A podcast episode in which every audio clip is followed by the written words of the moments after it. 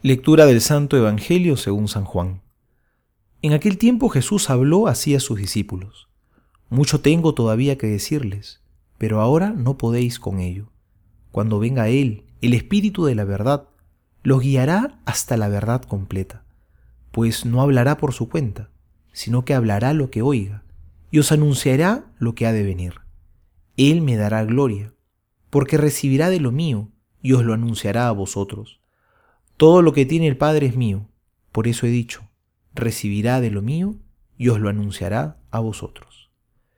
Palabra del Señor, gloria a ti, Señor Jesús. ¿Cuánto deseamos en la vida conocer la verdad, estar en la verdad? ¿Cuánto detestamos más bien la mentira, que alguien nos engañe? Y es Jesús quien nos trae la verdad.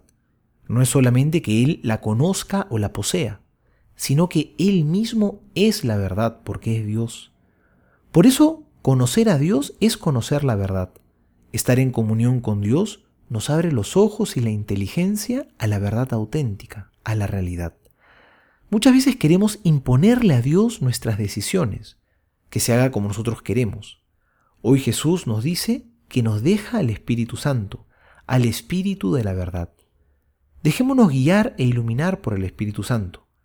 Él nos permite reconocer lo falso de lo verdadero. Y no solo eso, sino que también nos ayuda a distinguir entre dos bienes cuál es el mejor de ellos, cuál es el que Dios quiere para nosotros. El Espíritu nos ayuda a discernir el plan de Dios.